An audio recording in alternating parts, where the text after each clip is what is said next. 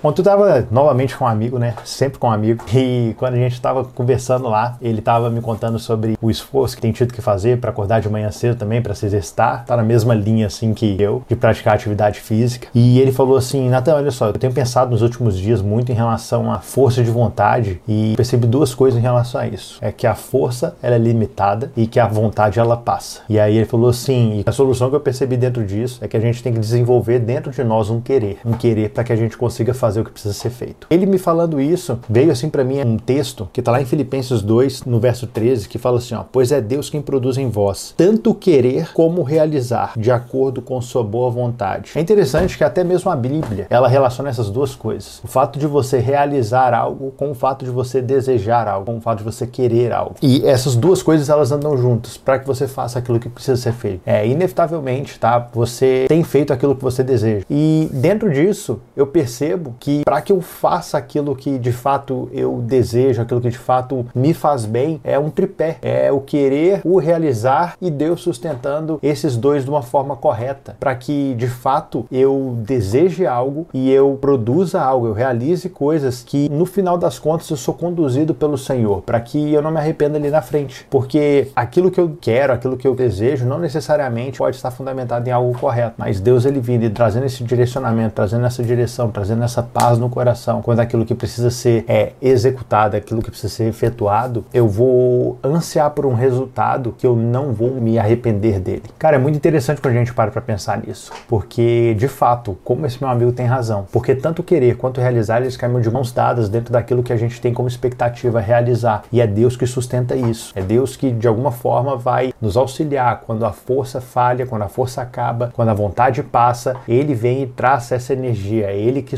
sustenta é ele que produz em vós tanto querer quanto realizar. E basicamente é isso.